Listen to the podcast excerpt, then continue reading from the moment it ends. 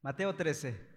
Y el día de hoy estaremos tomando tiempo para nuestra última exposición sobre la serie que estuvimos iniciando en enero, sobre vivir en misión. Como creyentes estamos llamados a vivir en misión y cómo la iglesia reforma vive en misión. Y entonces hoy estaremos viendo nuestra, nuestra última exposición al respecto y estaremos normalizando, regresando a nuestro estudio de Romanos.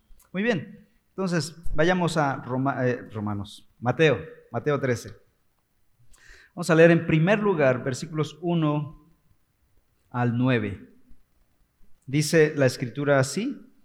Ese mismo día salió Jesús de la casa y se sentó a la orilla del mar, y se congregaron junto a él grandes multitudes, por lo que subió a una barca y se sentó, y toda la multitud estaba de pie en la playa, y les habló muchas cosas en parábolas diciendo, el sembrador salió a sembrar, y al sembrar parte de la semilla cayó junto al camino, y vinieron las aves y se la comieron.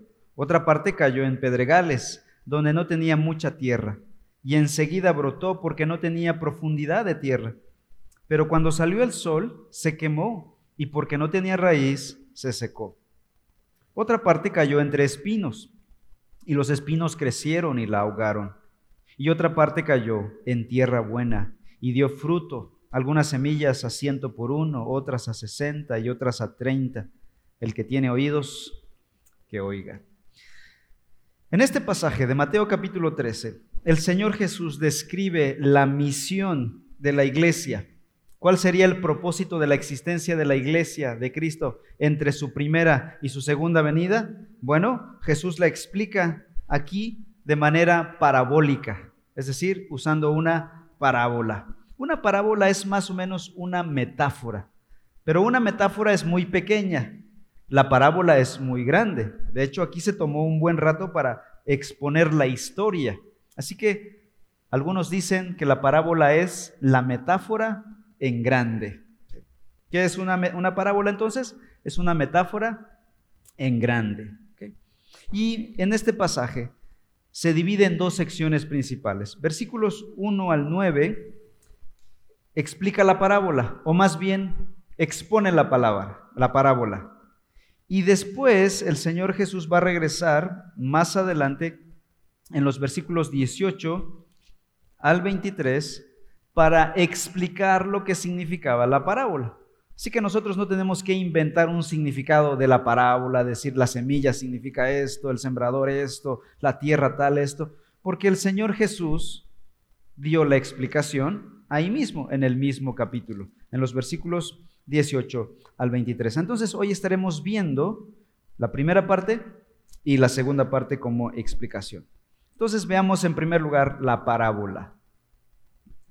Versículo 3 y les habló muchas cosas en parábolas diciendo, el sembrador salió a sembrar. Esta escena era muy conocida para el pueblo o la cultura judía, que era altamente agrícola. Ellos, cuando el Señor Jesús mencionó, el sembrador salió a sembrar, de inmediato seguramente llegó a su mente un hombre con una bolsa de semilla colgando en el, en el hombro, mientras recorría los senderos la tierra preparada y tomaba, metía la mano en la bolsa, sacaba la semilla y aventaba el puñado de semilla a la tierra. Escena bastante conocida para la primera audiencia. Nosotros ya necesitamos un poquito más de explicación, un poquito más, porque también sabemos algo al respecto. Y entonces dice, versículo 4, y al sembrar, parte de la semilla cayó junto al camino y vinieron las aves y se la comieron. Entre los terrenos habían pequeños senderos que los agricultores usaban para caminar de un lado a otro. Así que cuando la semilla se lanzaba, obviamente había semilla que caía entre esos pequeños senderos, que eran los caminos de los, de los terrenos. Así que esa tierra junto al camino, obviamente estaba muy apisonada por las pisadas de los mismos agricultores. Esto impedía que la semilla pudiera penetrar y echar a raíces fuertes. la semilla quedaba expuesta en la tierra, apisonada. Venían las aves y se la comían. Después, versículo 5. Otra parte cayó en pedregales, donde no tenía mucha tierra y enseguida brotó porque no tenía profundidad de tierra. Pero cuando salió el sol, se quemó y porque no tenía raíz, se secó. La geografía de Israel es mayormente rocosa, con poca tierra en la superficie, especialmente los territorios del sur. En el norte hay buenas cantidades de tierra, pero son limitadas. Así que es común ver suelos con eh, roca caliza. Entonces, la semilla que caía en esa, esa tierra que tenía mucha roca en el fondo, la capa de tierra era bastante superficial. La semilla brotaba, daba raíz, pero una raíz bastante limitada. Y dice que el versículo 5, esta semilla que caía en esta tierra, brotaba pronto, porque no tenía profundidad de tierra. Por poco tiempo, las plantas que caían en este terreno se veían bonitas, verdes, frondosas, pero no tenía profundidad de raíz. Salía el sol y ¿qué pasaba? Se quemaba, se marchitaba. Como no tenía raíz, se secaba. Versículo 7.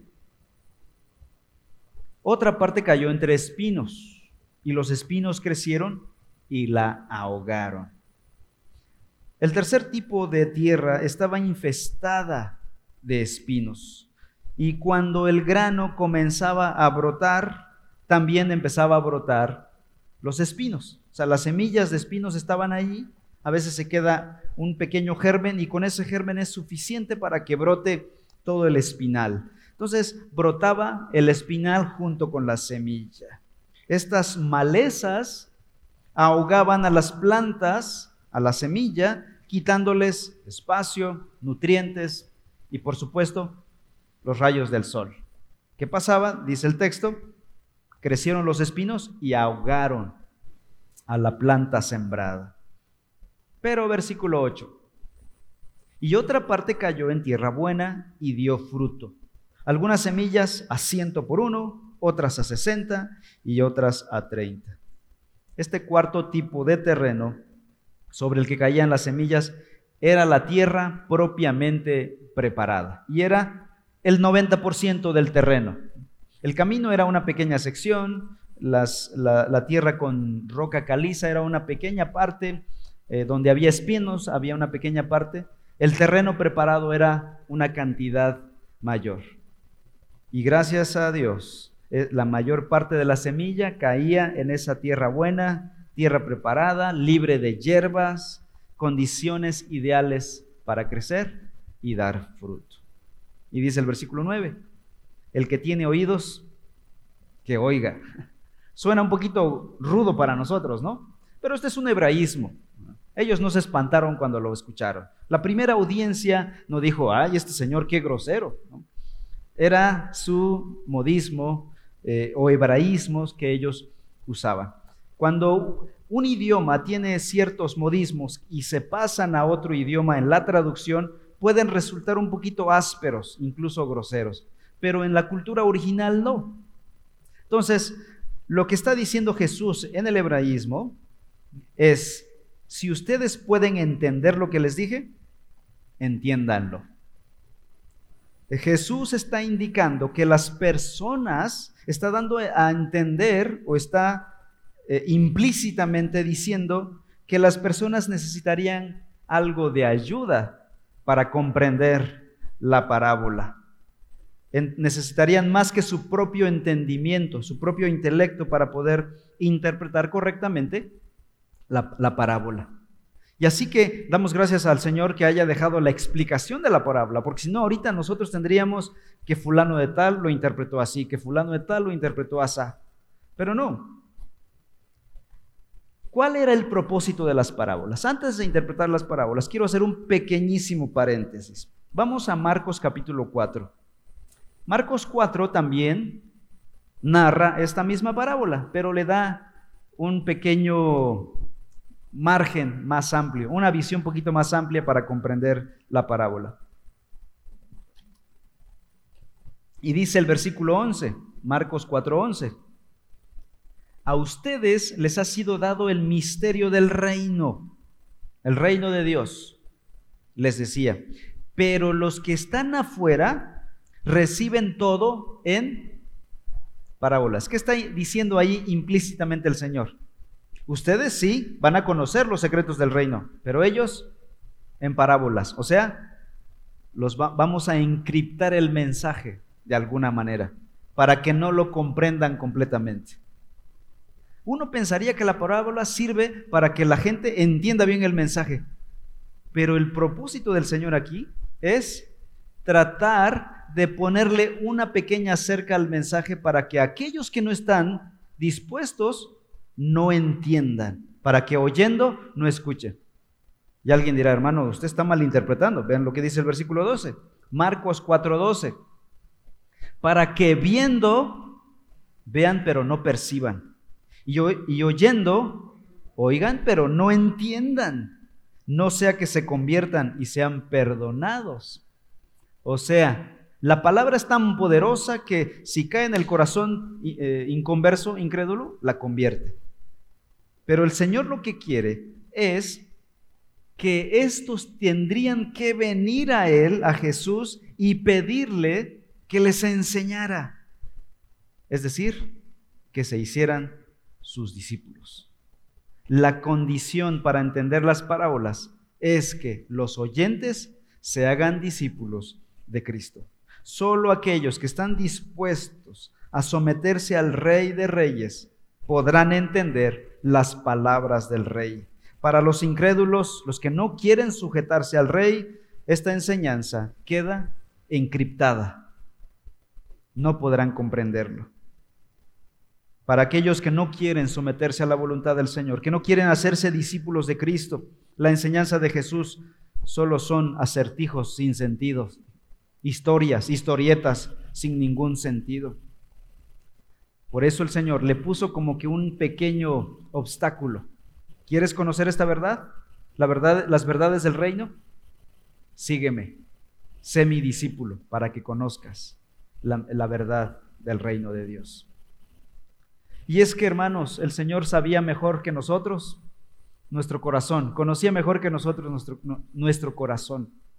Porque humanamente nosotros queremos saber las cosas celestiales, pero no queremos el compromiso que implica el conocer la verdad del reino de Dios. No queremos morir a nosotros mismos, no queremos pagar el costo del discipulado. Queremos la iglesia, pero no queremos el compromiso con la iglesia. Queremos los beneficios, pero no queremos las responsabilidades. Y Jesús dijo, alto, tienen que venir a mí para conocer la verdad. Y entonces dice el versículo 12, para que viendo, vean pero no perciban, y oyendo, oigan pero no entiendan, no sea que se conviertan y sean perdonados sin compromiso. La palabra es tan poderosa que esta gente puede ser salva sin comprometerse con su Señor. Y así no, no funciona la cosa, está diciendo Jesús. Y entonces lo que hace, vamos a la interpretación ahora de la parábola. Vamos al versículo 18. Dice, ustedes pues, dice, ¿quiénes ustedes? Eran los doce discípulos y otros cuantos que realmente estaban con el Señor, que genuinamente eran seguidores del Señor, seguidores auténticos del Señor. Y esto también en Marcos, perdón, ya regresé a Mateo 13, no, no les dije que busquen Mateo 13. Mateo 13, el versículo 18 en adelante. Ustedes pues escuchen la parábola del sembrador. ¿Quiénes escuchaban la parábola? Solo ustedes, los discípulos, los seguidores auténticos del Señor Jesús. Allá en Marcos 4 ha dicho que esto no era para todos.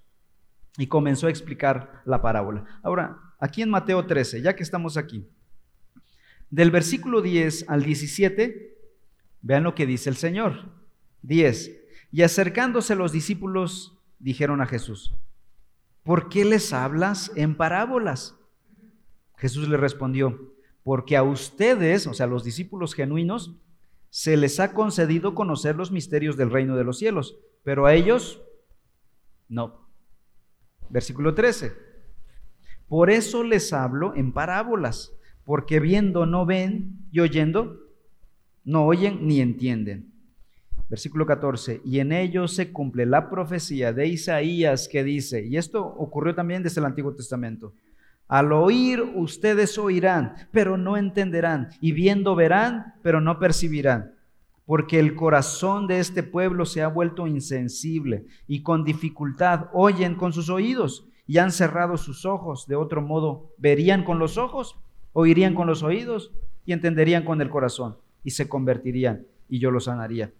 Pero dichosos los ojos de ustedes, porque ven, y sus oídos, porque oyen. Porque en verdad les digo que muchos profetas y justos desearon ver lo que ustedes ven y no lo vieron, y oír lo que ustedes oyen y no lo oyeron. Es decir, no vieron al Señor Jesús como ellos, como los doce discípulos. No escucharon la, enseñanza de Cristo, el Cristo encarnado.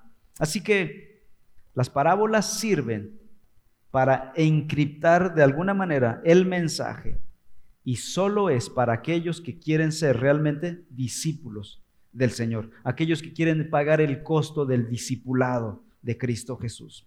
Y entonces es a ellos quien Jesús les da la explicación, versículo 19 en adelante. Dice el versículo 19, a todo el que oye la palabra del reino y no la entiende, el maligno viene y arrebata lo que fue sembrado en su corazón. Entonces, en primer lugar, ¿quién es el sembrador? ¿Quién siembra? Bueno, muy bien. Vamos al versículo 37, Mateo 13, 37. Ahí el Señor Jesús da la respuesta. Jesús le respondió, el que siembra la buena semilla es el Hijo del Hombre, o sea, Jesucristo. La semilla principal la verdad principal la trajo el Hijo de Dios, Jesucristo. Él es el verbo de vida, ¿no? Él, es la palabra de Dios, la palabra hecha carne.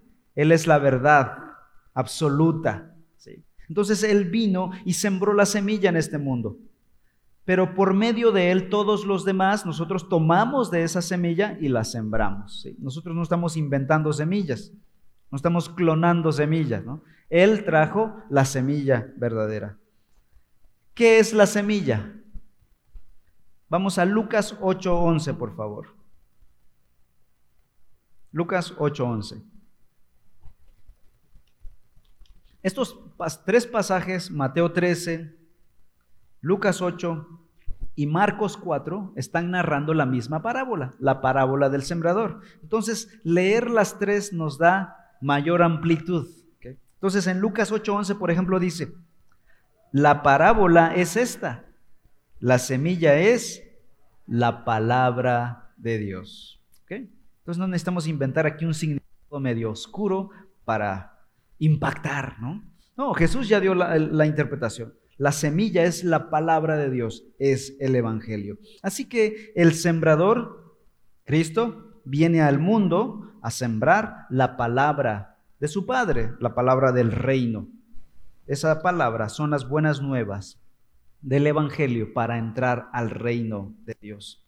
En un sentido más amplio, cualquier creyente que predica este Evangelio, esta palabra que el Señor trajo, se constituye entonces en un cumplimiento de la parábola del sembrador. Es el sembrador de la palabra. Y esa semilla es aventada y va a caer en distintos tipos de suelos.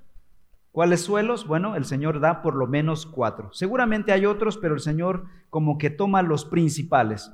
Uno, el que cae en el camino, otra, la que cae en pedregales, la tercera, la que cae entre espinos y por último, la que cae en buena tierra. El Señor entonces procede a mostrar los cuatro tipos de suelos que representan el corazón de las personas. Jesús menciona cuatro suelos diferentes en los cuales la semilla cae al ser plantada y representan cuatro tipos de corazones que oyen el Evangelio. ¿Qué estaba haciendo Jesús aquí con sus discípulos al preparar eh, a sus discípulos. Bueno, el Señor Jesús los había llamado en Mateo capítulo 10 y ahora los está capacitando para ir y echar a andar la palabra del reino de Dios. Estaba capacitando a sus discípulos para que entendieran y comprendieran las distintas reacciones de las personas. Cuando ellos irían predicando de pueblo en pueblo, las personas reaccionarán así. No se asusten, les iba a decir el Señor Jesús. No se rasguen las vestiduras, no se desanimen esto es normal, tiene que pasar. Y entonces procede a explicar. Versículo 19 entonces. Mateo 13, 19. A todo el que oye la palabra del reino y no la entiende, el maligno viene y arrebata lo que fue sembrado en su corazón. Este es aquel en quien se sembró la semilla junto al camino. ¿Qué representa la semilla sembrada junto al camino? Representa al corazón que no responde. La tierra apisonada por las pisadas de los agricultores, según lo narra el versículo 4, representa al individuo que ha escuchado la palabra de Dios, ha escuchado el Evangelio, ha escuchado que Cristo murió en la cruz por sus pecados, toda la verdad de la palabra, pero no responde no la entiende. No porque el mensaje es deficiente, hay un error en el mensaje, sino por la dureza del terreno, o sea, la dureza del corazón del hombre. No le preocupan las cosas celestiales, no le preocupan las cosas de Dios. La palabra no penetra porque su corazón está endurecido. Su corazón nunca se ha suavizado por el arrepentimiento de sus pecados, por la convicción de pecado, decir estoy mal frente a Dios, Dios es santo, yo soy pecador, necesito arrepentirme. No le interesan esas cosas.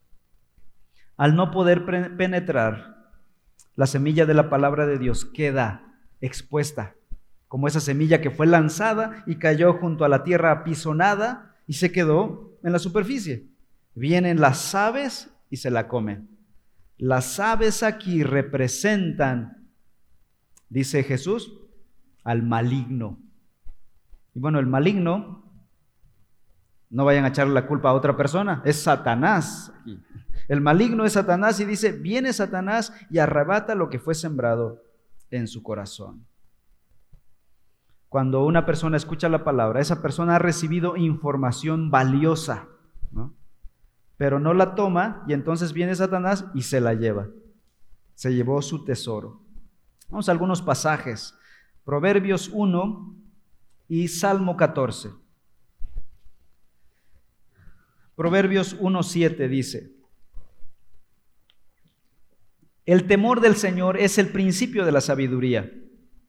Los necios desprecian la sabiduría y la instrucción hay un desprecio por la palabra de Dios, por la instrucción de la palabra de Dios. Esa palabra que es el principio de la sabiduría, aquello que nos puede hacer sabios, no solo para esta vida presente, sino para la vida eterna. La mejor palabra que nos puede hacer realmente sabios es esa que nos lleva a la eternidad. Hace 12 años yo asistí por primera vez a un evento de liderazgo juvenil en, en Dallas, Texas. Y el predicador decía lo siguiente, lo más inteligente que puedes hacer tú, jovencito, en este mundo es creer en el Evangelio. Y para mí fue revelador, es cierto. Lo más inteligente que yo pueda hacer en este mundo, quizá hay muchas decisiones que yo tenga que tomar, pero de todas ellas, la más sabia, la más inteligente que afectará, impactará tu vida completamente, es la verdad del Evangelio, es que creas la palabra de Dios. Pero ¿qué dice el versículo 7? Los necios desprecian la sabiduría y la instrucción. Salmo 14.1. El necio ha dicho en su corazón, no hay Dios. Qué lamentable. La condición baja de un individuo es cuando llega a declarar, no hay Dios. Está el, ateísmo intelectual, el ateísmo sofisticado, vamos a llamarle así, aquel que escriben libros, investigan y usan terminología eh, rebuscada para probar que Dios no existe. Y también está el ateísmo práctico, aquel ateísmo de simplemente no usas términos, no conoces la terminología ateísta, agnóstica, pero simplemente vives como si no existiera Dios. Los dos son iguales, desprecian la sabiduría, desprecian la palabra y dicen en su corazón, no lo dicen verbalmente, lo dicen en su corazón, no hay Dios. Y por eso viven como si no hubiera Dios. Segunda de Corintios 4. Vean lo que dice Segunda de Corintios 4, 4. En los cuales, o sea, estas personas que desprecian la verdad de Dios, dice, en los cuales el Dios de este mundo, o sea, Satanás, ha cegado el entendimiento de los incrédulos para que no vean el resplandor del Evangelio de la gloria de Cristo que es la imagen de Dios. Eso que para unos es glorioso, eso que para unos es lo majestuoso, lo máximo, la gloria de Cristo, para otros está velado. ¿Quién ha velado? ¿Quién ha cegado sus ojos para que no vean esta gloria? El Dios de este mundo no les permite ver la gloria de Cristo. Y por eso dices, ¿cómo es posible que habiendo comida, este no quiera comer y se esté muriendo de hambre? ¿Cómo es posible que este enfermo, teniendo la medicina, no la quiera tomar? Ah, porque no la ve. Él no ve que ahí está la comida. Él no ve que ahí está la medicina. Sus ojos tienen una venda. Si se la quitan, se va a aborazar ante la comida. Se va a aborazar ante la medicina. Es lo que le pasa al corazón sin Dios. Dices, aquí está Cristo, tu Salvador. Puedes impedir ir al infierno. Cristo ya murió en la cruz por ti. No lo hagas tú. Pero no lo ve. No lo puede ver. El Dios de este siglo ha cegado su entendimiento y no lo puede ver. Entonces la semilla queda en la superficie. Viene Satanás y se la roba. La pregunta es, ¿cómo se roba Satanás la semilla del Evangelio? Bueno, Usa la incredulidad, usa falsos maestros que promueven mentiras, que contradicen la verdad de Dios, usa distintos métodos quizás sofisticados o simplemente la opinión pública, la presión social, para que esta persona no crea. Utiliza el orgullo para que la gente piense que no son tan malos, que no necesitan a Dios. Usa la duda, la necedad, el amor propio, el amor por el pecado, etcétera, etcétera, etcétera. Sus artimañas son, decía Pablo, porque no ignoramos sus maquinaciones. Satanás no está quietecito allí con un trinche, su carita sonriente, roja. No, no, él está, él es un ser espiritual, está maquinando ideas para que la humanidad no, no pueda accesar a la verdad del evangelio. El segundo terreno, la segunda semilla cae en el terreno pedregoso. Dice el versículo 20 y 21. Y aquel en quien se sembró la semilla en pedregales, este es el que oye la palabra y enseguida la recibe con gozo. Versículo 21. Pero no tiene raíz profunda en sí mismo, sino que solo es temporal. Y cuando por causa de la palabra viene la aflicción o la persecución, enseguida se aparta de ella. Pedregales representa a un tipo de individuo que escucha la palabra y la recibe con gozo. Y tú dices, oh, qué padre, vamos bien, ¿no? Parecería que esta persona es, no es como el otro, de corazón duro, que no recibió y no quiso nada. Aquel no respondió sino que más bien éste manifiesta un entusiasmo al mensaje que le predicas, pero es una conversión superficial. Normalmente estas conversiones superficiales son el resultado de una evangelización superficial, una predicación que no predica la verdad sobre el discipulado. El discipulado tiene un costo. Y hay gente que para no ahuyentar a las personas, modifican tantito ahí, le hacen tantito ajuste. y maquillan el mensaje y no hablan sobre el costo del discipulado, el arrepentimiento del pecado, el morir al yo, el renunciar. Jesús dijo claramente, si alguno quiere ser mi discípulo, niegues a sí mismo, tome su cruz y entonces sígame. Y esta gente dice, ¿saben qué? No vamos a mencionar eso de que hay que negarnos a nosotros mismos, de que vamos a hacerlo un poquito más motivacional. Vamos a hacerlo informal, decía un amigo hace 20 años. Vamos a hacerlo informal para tratar de ganar más adeptos. Hacer un poquito de trampa. Este evangelio no predica la verdad. Una persona que recibe un evangelio diluido está en peligro de hacer una falsa profesión de fe. En fin, el convertido superficial acepta el mensaje de salvación con entusiasmo, dice Jesús aquí en Mateo 13, eh, 20. No se cansa de manifestar su entusiasmo, no se cansa de halagar, de hacer halagos por la predicación, por el predicador, por el evangelio, por la iglesia, hasta que se encuentra con las, los errores, las imperfecciones. Se encuentra en una cima emocional, incluso podría ser celoso por asistir un tiempo a la iglesia. Pero ¿qué dice Jesús? Pero no tiene raíz y tarde o temprano, lo que no tiene raíz, ¿qué pasa? Se muere, tarde o temprano. Tarde o temprano manifestará que su fe era superficial. Sus sentimientos fueron afectados, pero no su corazón. Sus emociones fueron afectadas, pero no su corazón, no su alma. La palabra de Dios no puede echar raíces porque debajo de esa emoción hay dureza. Y al fin y al cabo es igual que el otro. Nada más que este es más sutil.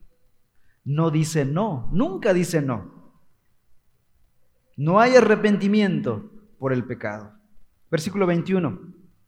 Dice Jesús, pero no tiene raíz profunda en sí mismo, sino que solo es temporal. Y cuando por causa de la palabra viene la aflicción y la persecución, ahí truena todo se aparta de ella. El Evangelio no ha penetrado realmente su corazón, sino tan solo llegó al borde de su mente y renuncia con rapidez, así como la recibió. Han venido a Cristo por los beneficios que podían conseguir de Cristo. Pero cuando vienen las pruebas, renuncian. No está dispuesto a pagar el costo del discipulado.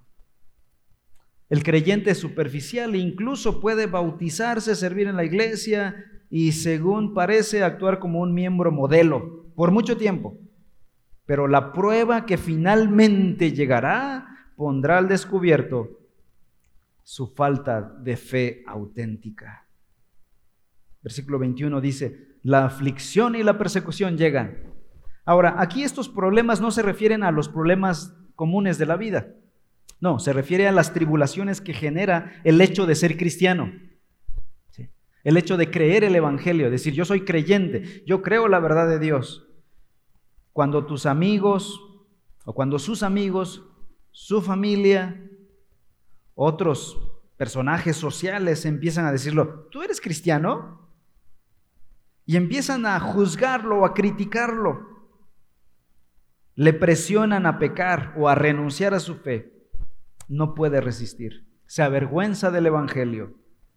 Y porque su fe no era genuina, pronto se derrumba. El verdadero creyente va a decir como Pablo, no me avergüenzo del Evangelio. Luego el versículo 22. Mejor cambiemos de tema, ¿verdad? Está muy duro esto. Hermanos, yo recibí los cocolazos en la semana, así que ahora me acompañan. Ustedes nada más reciben cocolazos 45 minutos. Yo hoy me llevo horas ahí golpeándome de pecho. Versículo 22. Dura es esta palabra, decían los apóstoles, ¿no? Dura es esta palabra. Pero cuando somos expuestos a esta palabra, realmente nos analizamos. Yo me vi, ¿qué terreno soy, Señor? Yo he de ser el del camino, ¿no? con una mezcla de piedra y espinos. Señor, hazme una tierra buena. Sé que tú puedes hacer tierra buena de tierra dura, espinosa y llena de piedras. Esa era mi oración mientras estudiaba esto. Y en tercer lugar, dice el Señor Jesús, versículo 22, y aquel en quien se sembró la semilla entre espinos, este es el que oye la palabra, pero las preocupaciones del mundo y el engaño de las riquezas ahogan la palabra y se queda sin fruto. Una tercera parte de la semilla cayó en terreno espinoso. Obviamente el sembrador no veía que habían espinas, estaba subyacente en la tierra. La tierra con espinos representa al individuo que oye la palabra, dice Jesús, pero es demasiado mundano para que este, esta palabra eche raíces en su corazón y no puede crecer. Este individuo oye la palabra del Evangelio, igual que el anterior, puede hacer una profesión de fe, pero pasado el tiempo, su amor por las cosas del mundo es muy fuerte como para decir, no, no estoy dispuesto a renunciar a mi vida, a mi sociedad, a mi mundo, a mis cosas por esto. ¿Qué van a decir? Ama las riquezas y las cosas del mundo tanto que no puede resistir el Evangelio, no puede abrazar el Evangelio. Su mundanalidad ahoga la palabra, porque tiene su atención, su mente, sus fuerzas, sus pensamientos, sus anhelos están en las cosas del mundo, en las riquezas, en las posesiones, en el prestigio, en la posición social y otras cosas que ofrece este mundo. Cosas temporales, por supuesto, por cierto, pasajeras. Vamos a Primera de Timoteo 6 y después llegaremos a Primera de Juan capítulo 2. Primera de Timoteo 6 primero. Y ahí dice, Primera de Timoteo 6, 10. Porque la raíz de todos los males es el amor al dinero, por el cual codiciando algunos se extraviaron de la fe y se torturaron con muchos dolores. Hermanos, tratar de mantener un estatus social es una tortura, es una tortura para la gran mayoría de los seres humanos. Y eso lo dice la escritura, no es un descubrimiento, es una tortura. Ahora primera de Juan 2, versículos 15 y 16. El apóstol, inspirado por el Espíritu, dice, primera de Juan 2.15, no amen al mundo ni las cosas que están en el mundo. Ahora, hermanos, obviamente necesitamos las cosas del mundo, ¿verdad? Tenemos, necesitamos comida, ropa, una casa, dinero, lo necesitamos, ¿no?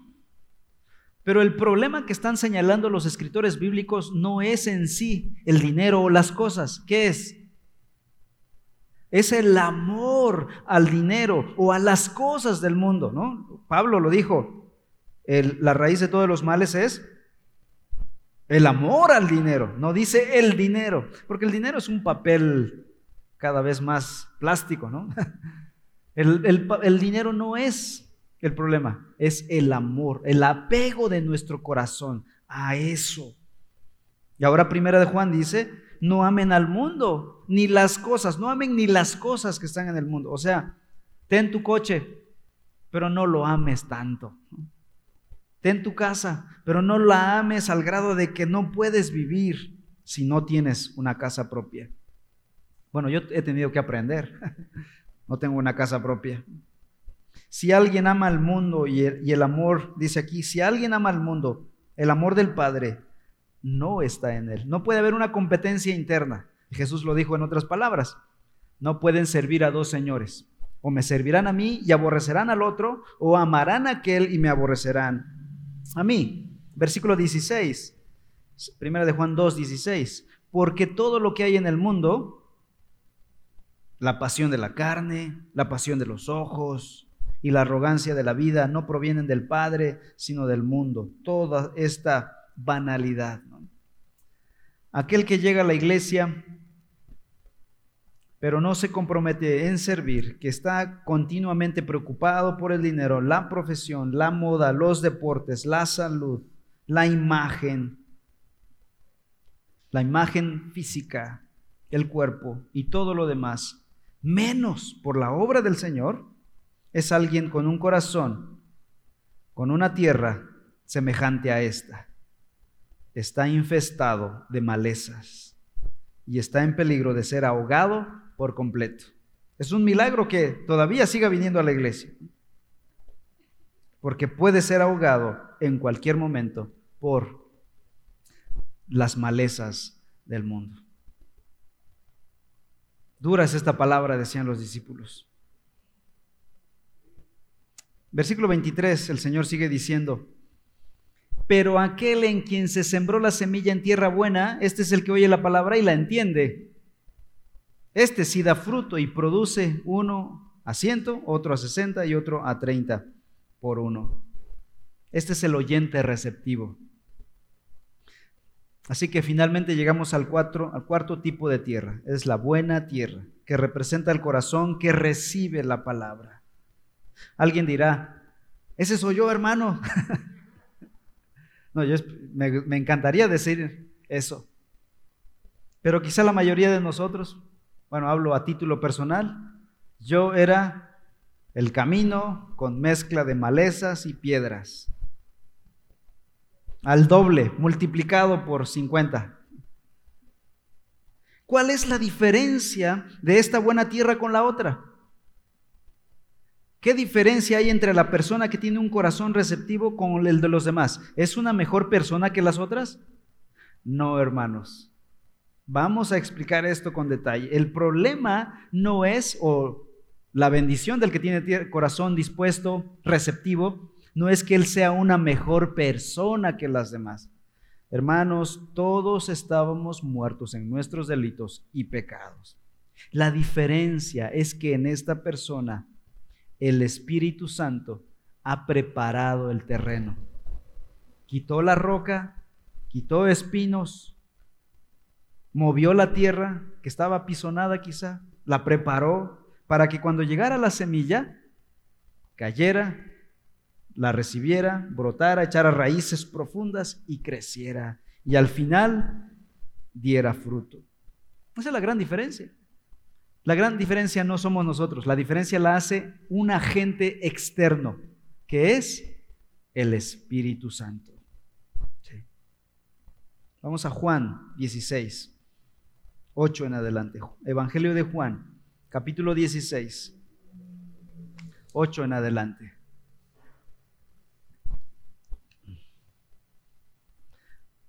Dice Jesús, pero yo les digo la verdad, les conviene que yo me vaya, porque si no me voy, el consolador, hablando del Espíritu Santo, no vendría a ustedes, pero si me voy, se lo enviaré. Está prometiendo la venida del Espíritu Santo.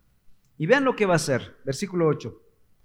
Y cuando el Espíritu venga, convencerá al mundo de pecado, de justicia y de juicio. De pecado porque no creen en mí. De justicia porque yo voy al Padre y ustedes no me verán más. Y de juicio porque el príncipe de este mundo ha sido juzgado. ¿Quién convence a la persona de que es pecador, de que está bajo el juicio y la justicia de Dios y que necesita venir a Cristo Jesús? ¿Fue el evangelista? No. ¿Fue el discipulador? No. Fue el Espíritu Santo quien lo convenció, preparó su corazón. Por eso les he comentado en otras exposiciones que la conversión ocurre mucho atrás de cuando una persona dice, me rindo al Señor, me arrepiento de mis pecados y creo en Él. Porque el Espíritu Santo estuvo obrando en su corazón, trabajando en su corazón previamente, para que cuando llegado el momento, escuchara una palabra decisiva y solamente hiciera el clic final. Es que, hermanos, somos muy duros de corazón. La humanidad caída tiene un corazón más duro de lo que uno se imagina que se necesita mucho tiempo. Así que entre nosotros mismos necesitamos también ser pacientes, rogando al Señor, obra en el corazón de la persona. Todos somos duros por naturaleza. Y si no fuese por el Espíritu Santo que prepara los terrenos, toda la semilla lanzada caería en un terreno endurecido. Pero si hay tierra preparada, es porque alguien ya preparó el terreno.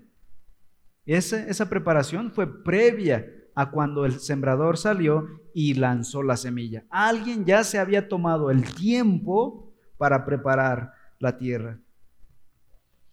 La característica fundamental del verdadero creyente es que es fructífero, dice el versículo 23. ¿Cómo vamos a saber que este no cayó en tierra pedregosa o infestada de maleza? Porque las otras brotan y crecen y se ven bonitas. ¿Cómo vamos a determinar que efectivamente esta semilla cayó en buena tierra? El Señor lo dice, el versículo 23.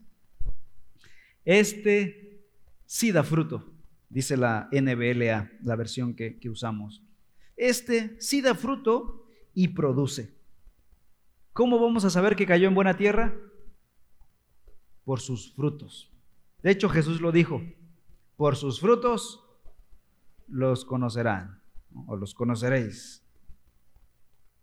Y dice aquí el versículo 23, a, ciento, a uno a ciento, otro a sesenta y otro a treinta por uno. Así que la diferencia, la gran diferencia para determinar cuándo uno es buen terreno es porque da fruto. En algún momento, me decía el ingeniero agrónomo, que una planta llega a su madurez cuando ha dado su primera cosecha, su primer fruto. ¿Qué fruto damos nosotros? Gálatas 5:22 dice que es fruto espiritual, de carácter. Filipenses 1:11 dice que son frutos de justicia, la ética en la vida de la persona. Y Juan 15 habla de fruto en nuevos discípulos. El creyente empieza a dar estos frutos en su vida, frutos internos en su corazón y frutos externos al compartir el Evangelio con otras personas. Aclaración.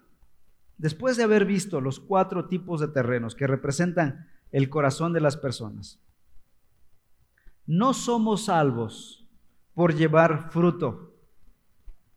Sin embargo, los que son salvos llevarán fruto.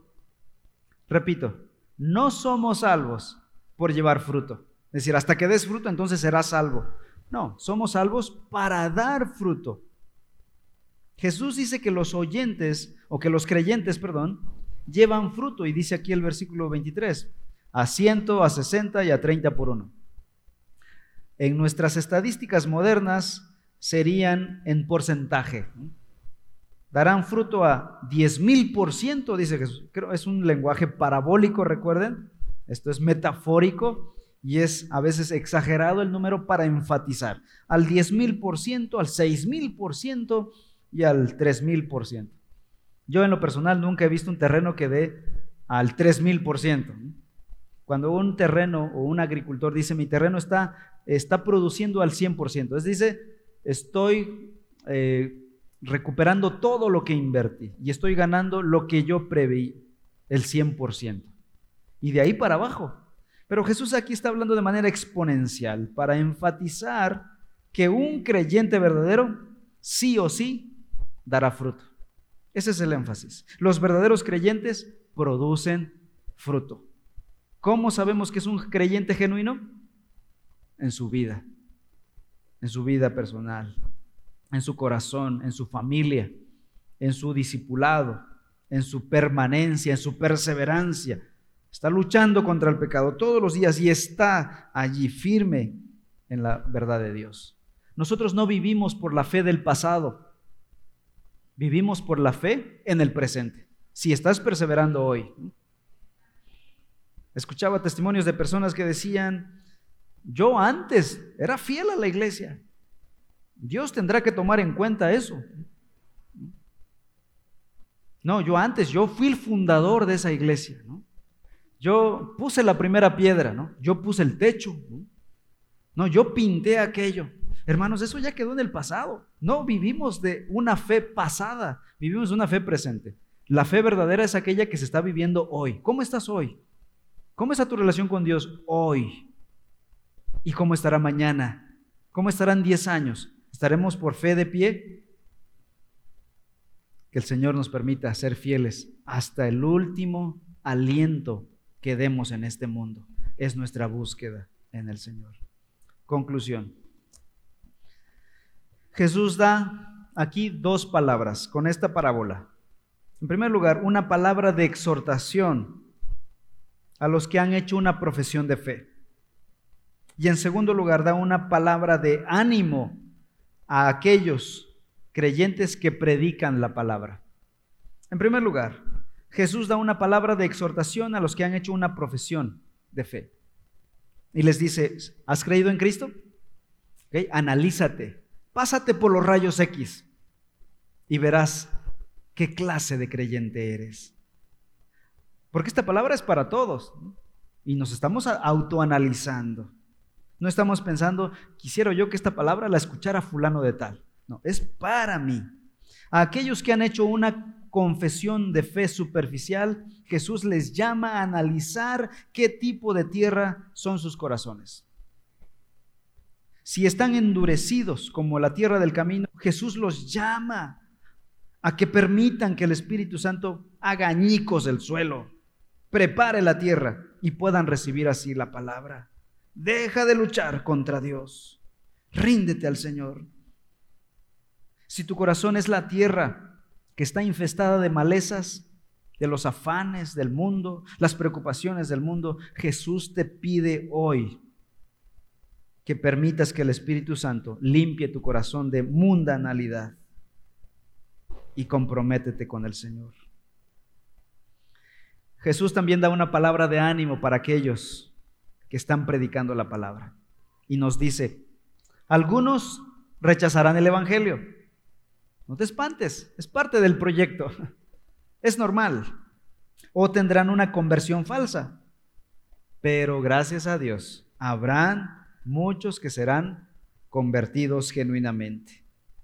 En todo esto, nuestro plan como creyentes no es producir semilla, producir terreno o producir fruto. El sembrador simplemente salió a sembrar la semilla.